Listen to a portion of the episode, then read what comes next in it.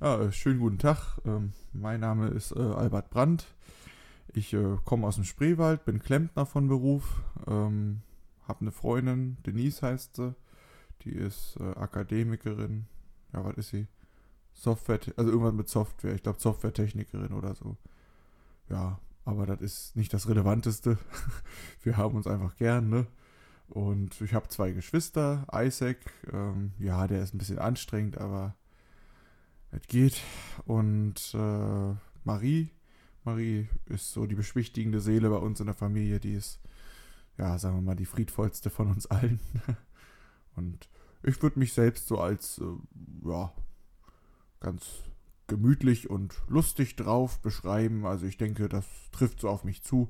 Ja gut, ich kann manchmal aufbrausen, aber das kommt nicht so oft vor. Also kommt drauf an, auf die Situation, ne? Aber Nee, im Grundsatz bin ich gemütlich. Ja, und mehr äh, gibt es da nicht zu mir zu sagen, denke ich. Also das war es jetzt so etwa.